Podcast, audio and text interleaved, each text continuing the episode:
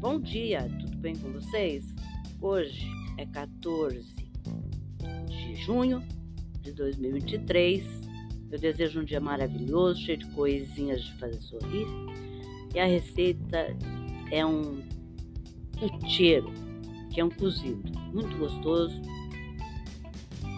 preferencialmente para ser comido no frio. Os ingredientes que você vai precisar para a receita são 400 gramas de abóbora japonesa, dois pimentões amarelos, uma cabeça de alho, duas cebolas, um quilo de grão de bico cozido, 300 gramas de mandioca, duas cenouras cortadas, 400 gramas de bacon fatiado, um quilo e meio de carnes defumadas, lombo, paio, linguiça, costelinha, duas espigas de milho, um litro de água quente, três batatas inglesas, uma batata doce, dois pimentões vermelhos, um maço de couve, manteiga, pimenta doce, sal e pimenta do reino a gosto. O modo de preparo.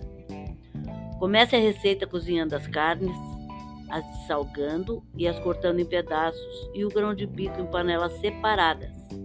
Reserve-os. Depois frite o bacon fatiado, a linguiça, calabresa até dourar. Após, após a fritura, acrescente o alho e a cebola à panela.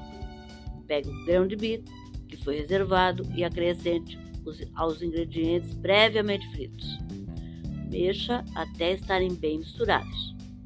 Após esse passo, acrescente as carnes e misture e misture. Em seguida, coloque na panela o milho, a mandioca, a batata doce e misture depois acrescente a batata inglesa, a abóbora japonesa e as cenouras.